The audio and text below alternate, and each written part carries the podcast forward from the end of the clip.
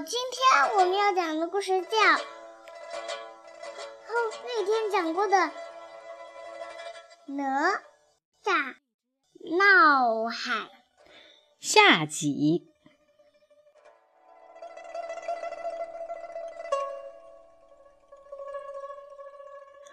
东海龙王敖广气冲冲地回到龙宫，越想越觉得咽不下这口气，于是敖广召集几个兄弟：北海龙王白龙、南海龙王赤龙、西海龙王黑龙前来东海。三位龙王来到东海龙宫，见敖广头上缠着绷带，由侍女搀扶着，一副很虚弱的样子。不禁大惊失色地问道：“大哥，为何这般模样？”敖广摇摇头，叹了口气，说：“哎呦，一言难尽。今天特地请三位兄弟前来商量报仇大事。”三位龙王齐声说道：“愿听大哥调遣。”就这样。四位龙王密谋起报仇的事情来。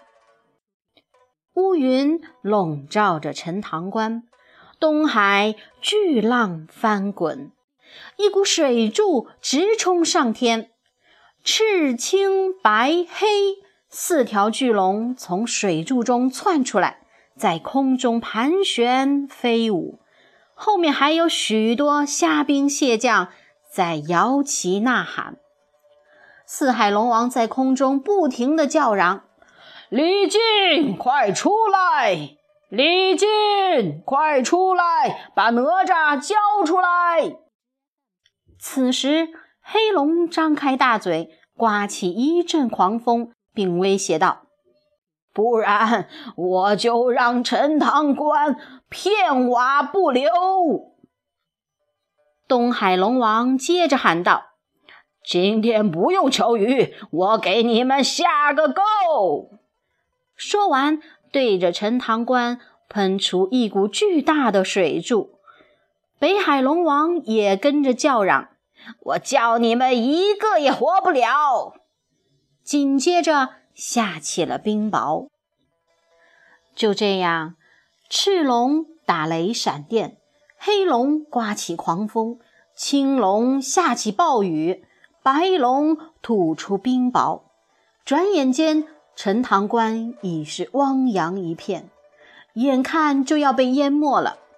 李靖慌慌张张地跑到屋外，对着空中连连作揖：“李靖在此，有话好好说，好好说。看在百姓的份上，还请四位尊神不必大动干戈。”青龙怒吼道。叫哪吒出来！哪吒听到外面的动静，心里急坏了。他不停地扭动身体，想挣脱绳子。这时，家丁跑过来，一边解他身上的绳子，一边说：“事情闹大了，你快走吧。”身上的绳子一松开，哪吒立刻冲了出去。李靖见哪吒跑出来，大吼道。还不赶快跪下！哪吒着急地说：“爹爹，快把乾坤圈和混天绫还给我，我去收拾那帮妖怪。”东海龙王见到哪吒，大喊道：“哪吒，还我太子！”哪吒冲着天空怒吼道：“你等着，我还给你！”说完，拿出龙筋。朝空中一挥，四海龙王被打得惊叫着散开了。东海龙王恼羞成怒，吼道：“李靖，我要毁你全城！”哪吒气愤地喊道：“老妖怪，我上你的当了！那天我要抽了你的筋就好了。”东海龙王气得张开大嘴，吐出一股水柱，朝哪吒喷去。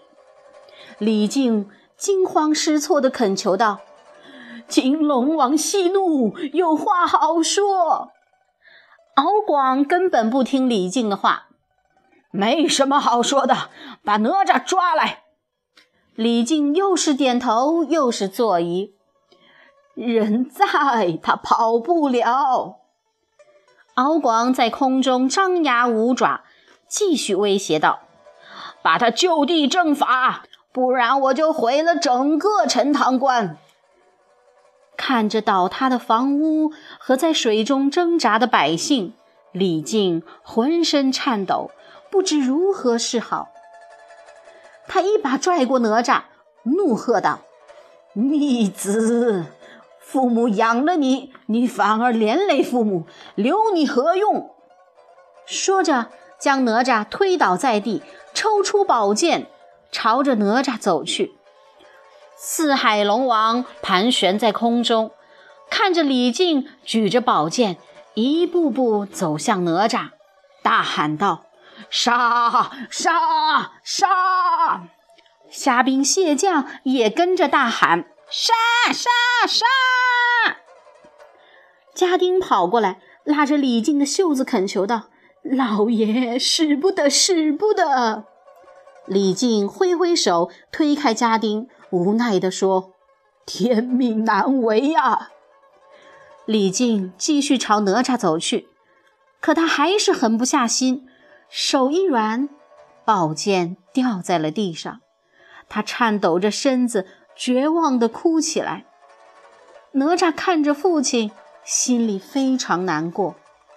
四海龙王见李靖如此犹豫，只好继续刮风下雨。陈塘关成了一片汪洋。看着被洪水吞没的房屋和在水中挣扎的小伙伴，哪吒心如刀绞。他明白，只要自己活着，龙王肯定不会放过他们。哪吒并不知道，此时梅花鹿已经找到了混天绫和乾坤圈，并把它们叼在嘴里，趟过深深的积水，正飞快地赶来。哪吒咬了咬牙，捡起宝剑，跳上墙头，冲四海龙王喊道：“你们听着，我一人做事一人当，不许你们伤害别人！”说完，把宝剑。朝脖子上一抹，眼含泪水，倒了下去。宝剑从哪吒手中跌落，插在地上，鲜血顺着剑身流了下来。这一刻，时间仿佛静止了，大家的表情都凝固在那一瞬间。奔跑中的梅花鹿像是有所感应。眼中流下了悲痛的泪水，所有人都失声痛哭起来。李靖更是不敢相信自己的眼睛。梅花鹿终于跑到了哪吒身边，把乾坤圈和混天绫轻轻地放在了地上，低头舔了舔哪吒的手，眼里满是疼惜之情。李靖俯下身子。看着哪吒，伤心欲绝。四海龙王得意地笑了。东海龙王说道：“李靖，以后每年祭祀太子的时候，记得按时送童男童女来。”说完，四海龙王隐身而去。陈塘关的大水慢慢的退了下去。哪吒的家人却沉浸在无尽的悲痛中。往日活蹦乱跳的哪吒再也回不来了。想到这儿，每个人都忍不住失声痛哭。平台上，哪吒的身躯连同乾坤圈、混天绫，化作一股青烟，慢慢消散了。只剩下一粒闪闪发光的银丹。一只仙鹤从天边飞来，衔起银丹，展翅向远方飞去。四海龙王回到东海龙宫，大仇现在已报。敖广举办了盛大的庆功宴，宴会上，四海龙王尽享美酒佳肴，开心的哈哈大笑。他们不停的举杯畅饮，东海龙王得意地对其他三位龙王说：“等他们把童男童女送来，我们再好好的庆祝庆祝。其他三位龙王纷纷叫好。仙鹤衔着银丹飞回金光洞。此时，太乙真人正站在莲花池边，盯着一朵还未完全开放的莲花，想着什么。看到仙鹤，太乙真人挥了挥拂尘。仙鹤把银丹吐入花心，莲花慢慢的合上了。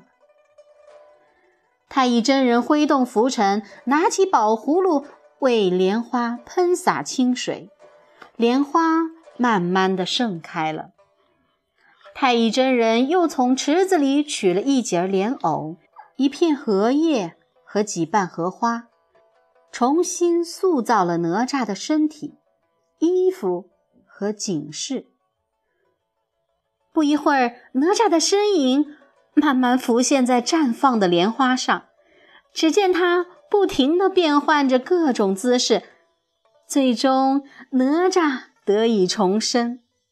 太乙真人看着还闭着眼睛的哪吒，喊了一声：“哪吒！”哪吒慢慢地睁开眼睛。等看清楚了面前的人时，他喊了一声：“师傅！”然后哭着扑入太乙真人的怀里。太乙真人抱着哪吒，等他哭够了，便将他扶起来，笑着说：“哪吒，你长大啦。”哪吒擦干眼泪说：“师傅。”我这就去找龙王算账。太乙真人将混天绫和乾坤圈交给哪吒，又说：“我再给你两件兵器。”说完，一招手，一杆火尖枪和一对风火轮出现在哪吒面前。哪吒开心极了，他飞到空中，脚踏风火轮，手持火尖枪，舞了起来。然后又变出三头六臂，太乙真人笑着对哪吒说：“去吧。”哪吒手持火尖枪，脚踩风火轮，直奔龙王庙。他一枪戳碎龙王的牌位，然后用枪尖在浪头上一挑，海水顿时翻滚着，让出一条路。哪吒提枪直入龙宫。巡海夜叉吓得连滚带爬跑进龙宫，不好啦，不好啦！哪吒闯进龙宫，杀进来啦！东海龙王半信半疑，拿起龙珠仔细一瞧，果然是死而复生的哪吒。东海龙王吓坏了，赶紧命令虾兵蟹将前去阻挡，可他们哪里打得过哪吒？三下两下。就被消灭了。见哪吒如此厉害，四海龙王一起挥舞着兵器向哪吒杀去。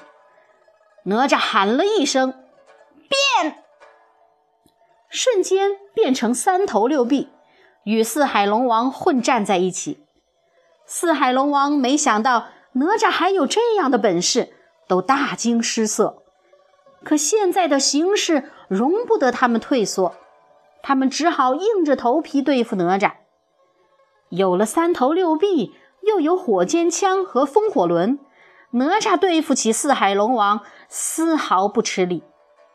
四海龙王招架不住，于是变成龙身往外飞去，想在龙宫外面对付哪吒。南海龙王对着哪吒喷出一团火焰，眼看哪吒就要被大火吞没了。这时，他的混天绫中飞出一只金凤凰，金凤凰盘旋在火焰上，一口将火焰吸走了。西海龙王和北海龙王见了，忙吹起大风，喷出冰雹，一下子把哪吒封在了冰块里。四海龙王得意地笑起来。谁知，就在此时，金凤凰飞了回来。把刚才吸走的火焰喷向冰块，冰块融化了，哪吒又冲了出来。四海龙王见打不过哪吒，吓得钻进海底的洞窟。慌乱中，东海龙王把一颗龙珠丢在了地上，哪吒捡起龙珠，跳在枪尖上，用风火轮的火焰将龙珠烤得滚烫，然后把它丢进洞中。东海龙王见黑暗的洞窟里突然滚进来一个发光的圆球，伸手一抓。立刻被烫得大叫起来。就在这时，只听“轰隆”一声，龙珠爆炸了。海面上升起了高高的水柱，四海龙王从海底被炸了出来。哪吒跃出海面，挥动混天绫缠住赤龙、白龙和黑龙，将他们拖到了沙滩上。三位龙王跪在地上。连连磕头求饶，东海龙王躲在黑云里，想趁机逃走。哪吒扔出火尖枪，一下子将他的尾巴钉在了地上。随后，火尖枪变成一把巨大的宝剑，将东海龙王缠在上面。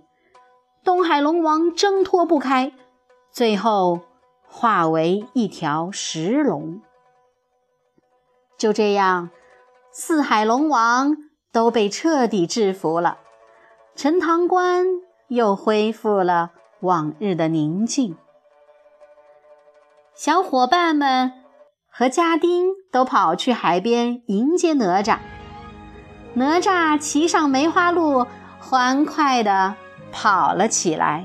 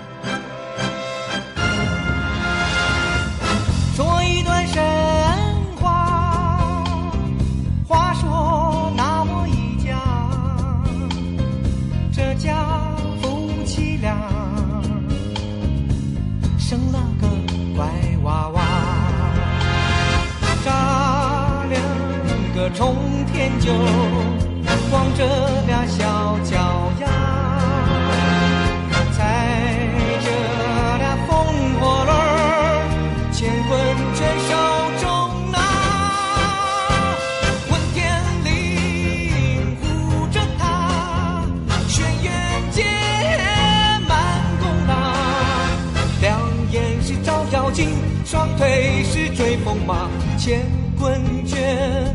伴着他，上天下海本事大，三头六臂显威力，千人百。